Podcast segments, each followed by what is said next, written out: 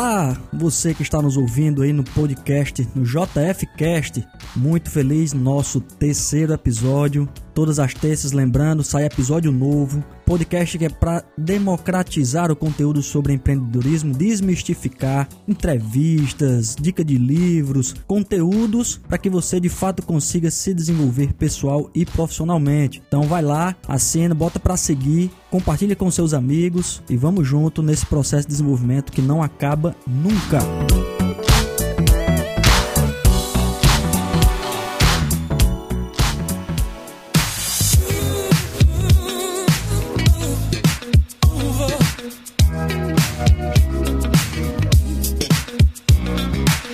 De hoje é um dos temas mais desafiadores para o ser humano. Será que você sabe qual é? Vou acabar com o suspense e vamos logo direto ao ponto. O tema de hoje é autocrítica. Grande Eduardo, nosso editor hoje, vai participar também, trazendo as ideias. Se ele tiver algum insight, ele vai entrar aqui junto com a gente e a gente vai trocar uma ideia bem bacana sobre autocrítica. Eduardo aqui, sou editor Jerônimo e vamos dar uma, fazer uns insertos aí para dar uma contribuída. Show de bola!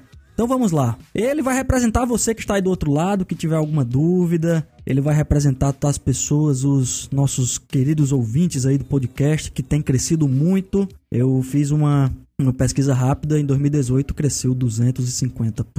Então, vamos lá, esse é o canal que nós vamos utilizar. Sem mais delongas, autocrítica. Autocrítica nada mais é do que uma competência do ser humano de analisar seus próprios atos. Aquela história de, ah, crítica construtiva, crítica negativa. Cara, crítica é crítica. A diferença é como você recebe isso. Muitas pessoas acabam não tendo maturidade para entender que o que a outra pessoa está falando sobre você pode ser verdade ou não, e principalmente perceber que o que você faz e fazer a autocrítica. A autocrítica pode ser algo bom, mas pode ser algo ruim também. E eu sempre faço uma metáforazinha bacana. Água, água é bom ou é ruim? E aí, meu amigo Eduardo?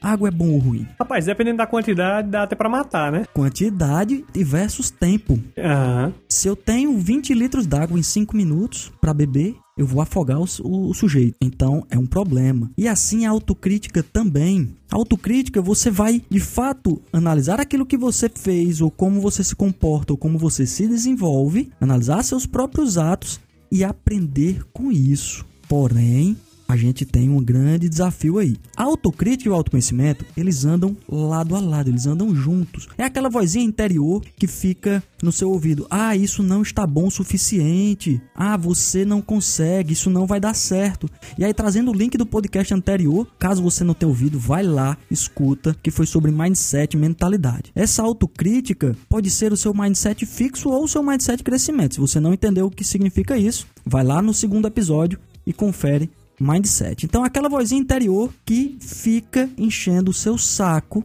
dizendo que você não consegue ou que você errou e você vai ficar se martirizando com isso. Que você errou e que você não podia errar de jeito nenhum, ou ainda que alguém é melhor do que você. E aí existe uma comparação. E mais uma vez, os nossos pais estão envolvidos neste processo. Será que mais uma vez, os nossos pais estão envolvidos nesse processo. Eu ouvi de um amigo que os pais só têm um sentido na vida dos filhos, que é traumatizar. Só esse sentido, traumatizar.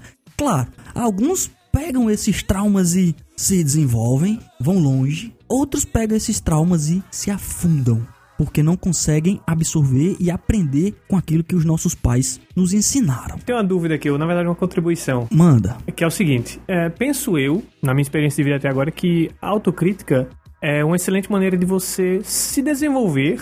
Mas também percebi que pessoas que têm uma autocrítica muito branda, que não se autocriticam, que normalmente fingem até que estão certas, mesmo quando sabem que estão erradas, ficam meio que travadas criam platôs, elas mesmas, na sua vida de desenvolvimento. O cara não consegue crescer porque ele simplesmente. Não, não, não. Pelo simples fato de não querer estar errado, ele desiste de crescer. Na verdade, o ser humano nunca quer estar errado. É uma, é uma das premissas básicas. Qual é o ser humano que quer estar errado? Porém, quando ele não faz essa autocrítica de forma sincera, de forma real, ele está se enganando. Então ele está se auto-sabotando. Aham. que é a parte ruim da autocrítica. Tudo na vida a gente precisa trazer um pouco de equilíbrio nesse sentido, nem tão brando, mas nem tão severo, porque você acaba não se desenvolvendo com medo de errar. E aí os pais acabam nos comparando ou nos exigindo resultados extremamente positivos o tempo inteiro. E ainda nos inserem uma mensagem de que nós não podemos errar. Vamos lá, o meninozinho está no shopping andando com os pais, e aí ele é aquele meninozinho birrento, aquele meninozinho que tem muita atenção, e aí ele quer muito mimado, ele quer o brinquedo, o papai não dá e ele se joga no chão. E aí aqueles fica se esperneando e tudo, aí o papai olha e diz: Ó, oh, tá vendo aquele meninozinho ali? Ele está bem comportado. Por que, que você não está comportado? Ou então, olhe, seu irmão tirou excelentes notas. Por que você não tirou? Uhum. E aí ele começa a trabalhar uma autocrítica baseada em outros modelos que não seu. Então, isso no longo prazo vai tornando você uma pessoa cada vez mais vítima de si. Ah, eu não consigo, meu irmão é melhor do que eu. Ah, eu não consigo porque já tem muita gente que faz isso no mercado. Ah, eu não consigo por diversos fatores. Então, esses erros são imperdoáveis, principalmente aquele ponto em que você fica focado no que está faltando. Ah, você fez 99%. Faltou só 1% para você atingir aquele resultado sensacional que você busca. E aí você fica puto. Você vai lá, ah, tá faltando isso aqui. E aí, mais uma vez, eu gosto de histórias. Quer dizer que se você estiver numa sala toda linda, com as paredes todas pintadas da cor que você gosta, mas tem um pontinho lá que não está de acordo com aquilo que você deseja. Será que nós vamos derrubar toda a sala? Será que a sala não serve mais para nada? Então, isso é uma autocrítica que lhe sabota. Certa vez eu estava conversando com meu amigo Ricardo, grande amigo, parceirão, professor, Vou trazer ele aqui para trocar uma ideia com a gente. E aí, conversando com ele, ele contou que chegou em casa, a Juju, a filha dele, inteligentíssima, espetacular, tava com a Dani, que é a esposa dele também, outro ser humano fantástico. Juju estava chorando e a Dani estava preocupada, triste em casa. E aí Ricardo chegou e olhou sem entender aquilo. O que foi que houve, minha filha? O que foi que aconteceu? Não, mamãe. Não, papai. No ditado eu errei seis questões. Não, minha filha, como foi? Eu não entendi. Não, eu errei seis, eu errei seis e ficou aquela discussão. E aí, deixa eu ver essa prova aí. Deixa eu ver esse ditado. Não, minha filha, tá errado. Isso aqui, fizeram uma contagem errada aqui. E ele é muito brincalhão. E aí a Dani olhou para ele disse: Não, Ricardo, não é hora de brincadeira, não. Ele disse: Não, vamos fazer a contagem comigo aqui, por favor. Não, Juju, você não errou seis, não. Você acertou sete. Trocou o ponto de vista. Então ela, ela abriu um sorriso que eu consegui sentir na história o sorriso daquela criança mudando um ponto de vista de não ter acertado 6, aliás, de ter errado 6 e ter acertado 7. Então, quantas pessoas acreditam ou se punem muito porque fazem muito e acabam não tendo uma percepção ou uma autocrítica de forma real ou que faça sentido. Isso acontece porque os pais, mais uma vez, eles nos botaram aqui para nos traumatizar. Então, se você já sabe disso, fica tranquilo. Quando você, lá na, na, época do colégio, são 10 notas, você tirou 9 notas boas, mais uma vez. E aí tirou uma nota ruim. E aí o seu pai focou em quê? Como é que pode você só te, você errou aqui e foca naquele problema ou naquela nota ruim, ao invés de fazer o seguinte: Parabéns, meu filho, você se esforçou demais, tirou nove notas boas. Vamos tomar um sorvete para comemorar todo o seu esforço. Uhum. Quando acabar o sorvete, a gente volta para casa e vamos conversar para eu entender melhor qual problema aconteceu. Você pode ter tido uma dor de barriga, você pode estar com dor de cabeça na hora da prova, pode ter acontecido uma série de fatores que não têm a ver com sua competência ou com sua capacidade. Me corrija se eu estiver errado, mas nesse caso específico aí, também entra a questão de às vezes a pessoa simplesmente não gosta da matéria. Não quer dizer que ela seja simplesmente, assim, seja mediana. Ninguém Sim, é obrigado a ser bom dúvida, em tudo, sabe? Sem dúvida. Eu costumo dizer que o colégio, ele costuma matar aquilo que nós somos muito excelentes para nos deixar medianos ou medíocre na média em todas as matérias. Então isso é uma exigência que acaba no longo prazo trazendo uma autocrítica muito forte, porque você acaba querendo ser bom em tudo. Uhum. E não é possível ser bom em tudo. Não dá. Não dá. Então vamos lá, viver essa vida extraordinária que muita gente aí está difundindo, divulgando. Cara, vida extraordinária é aquilo que é interessante para você. Extraordinário para mim foi falar em público teve uma, uma aluna que extraordinário para ela era aprender a andar de bicicleta e não tem nada de errado com isso. Mas as pessoas ficam para vender, para trazer essa questão do consumo, muitos profissionais acabam é, mostrando ou trazendo para você uma vida muito ruim quando na verdade não é. Porque a felicidade é o que você considera de felicidade. A sua vida extraordinária pode ser como quando eu chego em casa, que Cecília ri para mim, minha filha, sete meses, aquilo é extraordinário para mim. Então, você perceber as coisas boas na vida e analisar, fazer essa autorreflexão todas as noites quando eu chego, eu analiso como foi meu dia e vou investigar. Tá, o dia de hoje foi produtivo, de 0 a 10 quanto? Eu consegui contribuir na vida de alguém? Eu consegui fazer um bom trabalho hoje. Então, o que foi que aconteceu? Então, eu faço essa autocrítica diária. Ah, o, o, podcast ficou bacana, a gente conseguiu transmitir aquela mensagem que a gente se propôs. Ah, beleza, então a gente está cumprindo a nossa missão. Então, essa autocrítica é importantíssimo você ter cuidado com isso. Outra coisa também que provoca uma sensação de angústia muito grande, você conseguiu tirar todas as notas excelentes. E aí você chega lá, papai, papai, mamãe, olha aqui meu boletim, eu tirei 10 em tudo. Aí seu pai ou sua mãe olha para você e diz: não fez mais do que sua obrigação. Eu vi essa daí chegando. Antes de tu falar, eu já tava vendo, imaginando assim, meu pai e minha mãe falar.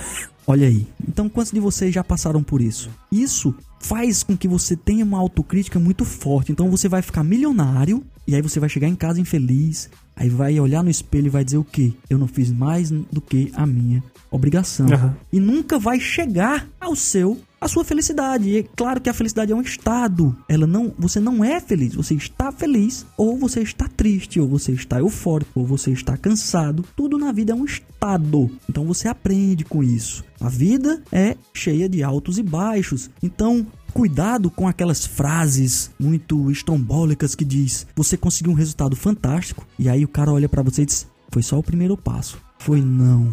Você construiu muito. Claro, depois daquilo ali você pode ir atrás de outra coisa, mas ali você conseguiu conquistar. Ah, é só o primeiro passo, ainda não chegou e não chega nunca. Chega, zera, põe um ponto e começa de novo. Quando eu falei pela primeira vez, ah, foi só o começo? Foi, mas ali foi uma grande conquista. E aí você vai ampliando essas conquistas. Não significa que, ah, foi só o começo, é só o primeiro passo. Não, foram muitos passos dados até ali. Então, cuidado com essa autocrítica. Tem muita gente ficando depressiva porque tem uma sensação de que não pode errar e que os erros são imperdoáveis. Isso passa também pelo julgamento. Quanto mais autocrítica a pessoa tem, quanto mais perfeccionismo ela tem, aí o nível de exigência dela é muito, muito, muito elevado. Tem duas possibilidades. Aliás, tem muitas, mas vamos falar algumas delas. Ou você acaba não fazendo o que tem que ser feito porque você nunca acha bom o suficiente, ou você fica com medo de errar e ser julgado. E quando as pessoas erram, você cai matando em cima delas porque você gostaria que elas fossem tão perfeitas ou tivessem um nível de exigência tanto quanto o seu. Lembra da criancinha que fica se comparando? Então, o que é que acontece?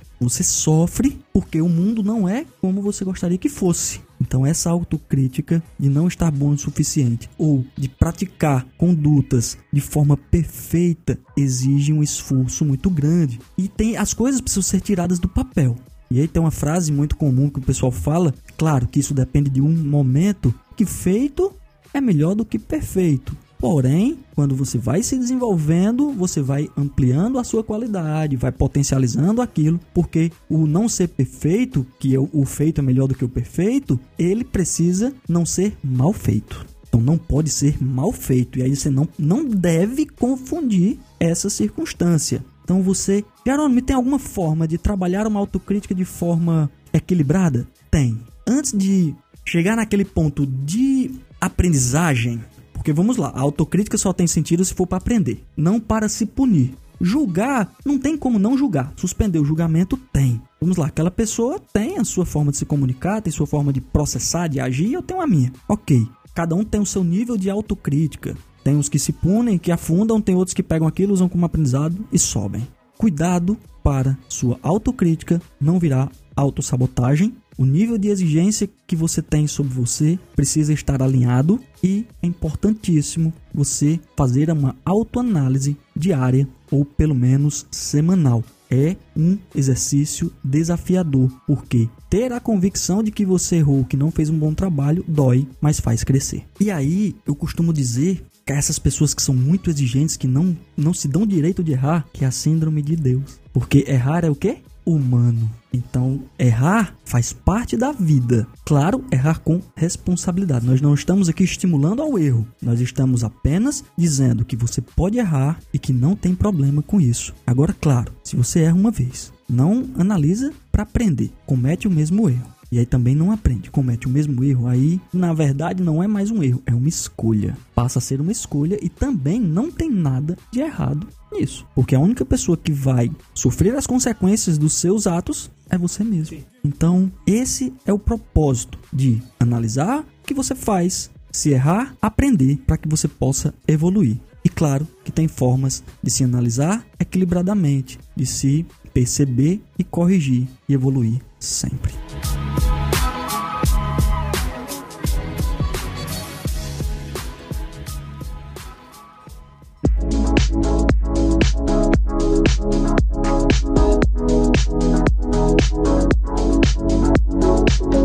Problema da autocrítica comigo era tão forte que eu demorei mais ou menos uns dois ou três anos para gravar o primeiro vídeo. E sabe como é que eu fazia para me sabotar? Vamos lá, eu vou gravar meu primeiro vídeo. E aí eu odiava minha voz.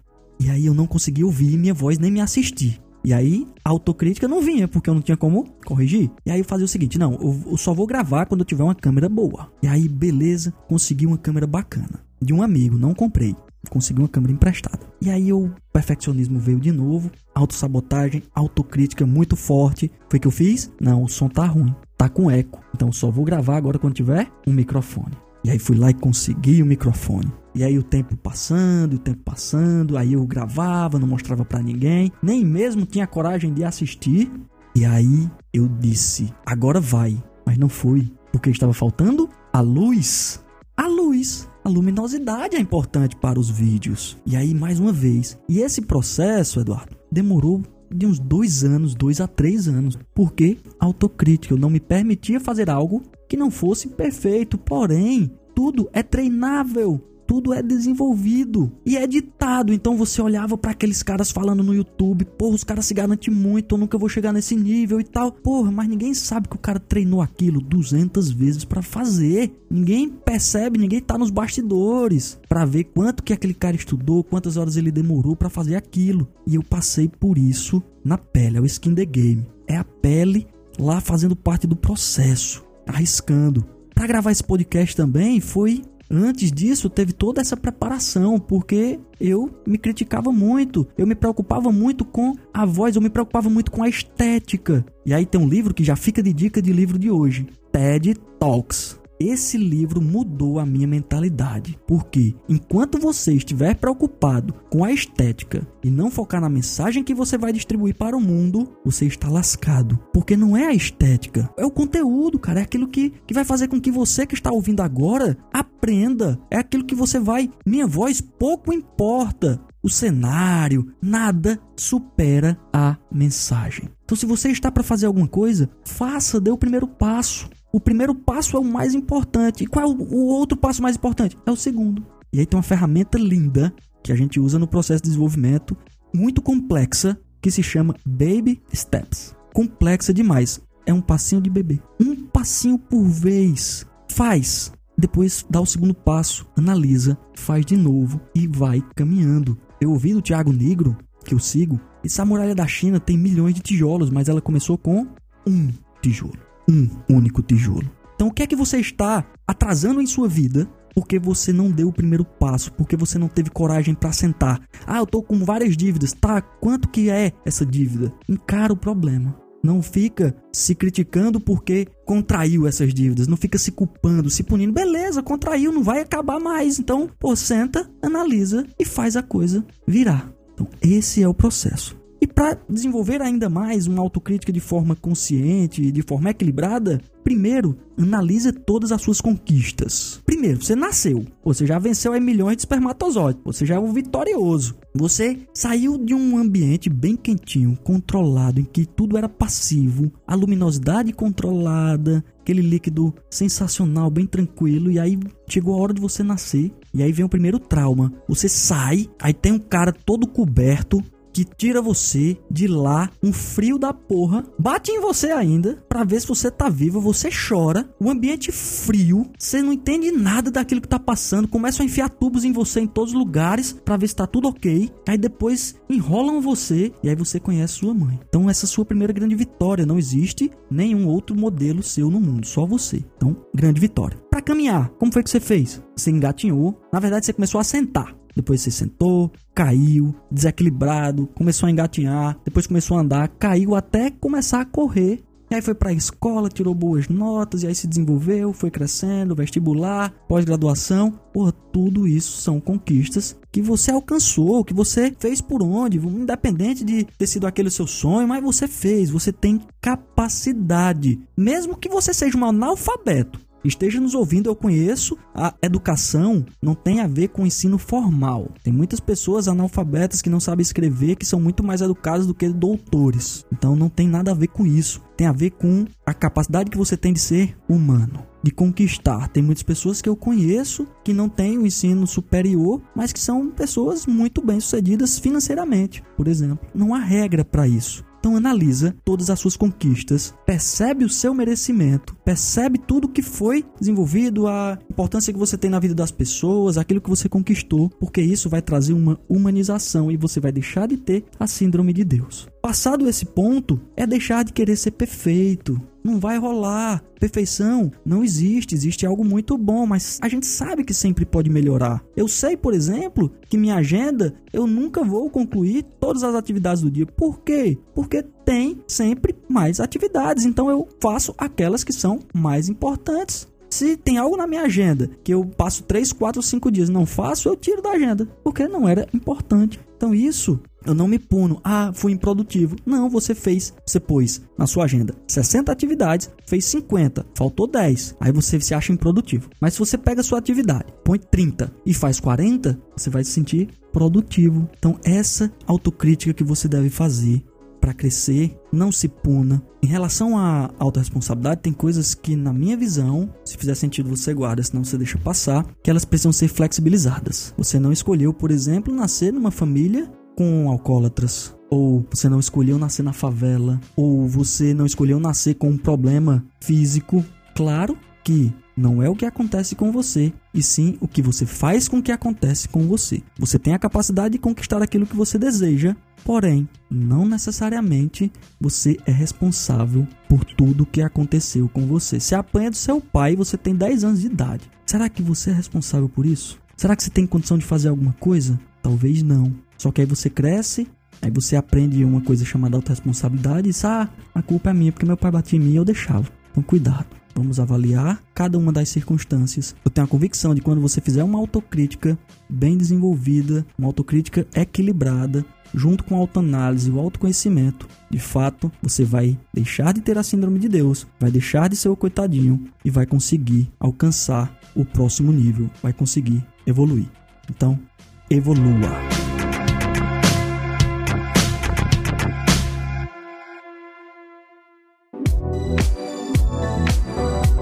Vamos por aqui concluindo mais um JF Cast. Falamos sobre autocrítica, autoanálise, desenvolvimento, perfeição, ser ou não perfeito, projetos e muito mais. Então, se você gostou, compartilha com os amigos, compartilha com a família, manda recado pra gente, manda dúvidas ou sugestões de tema. Se você quiser saber mais sobre Jerônimo Freire, você vai lá no Instagram JF Educação Executiva. Tem o um site também www.jeronimofreire.com e nós estamos em todas as plataformas de podcast. Então não há motivos para não ouvir. Mais uma vez, só lembrando, caso você não tenha gostado desse podcast, você volta e escuta de novo, que você vai conseguir extrair alguma coisa boa, beleza? Valeu, vamos ficando por aqui. Até a próxima terça-feira com mais um podcast do JF.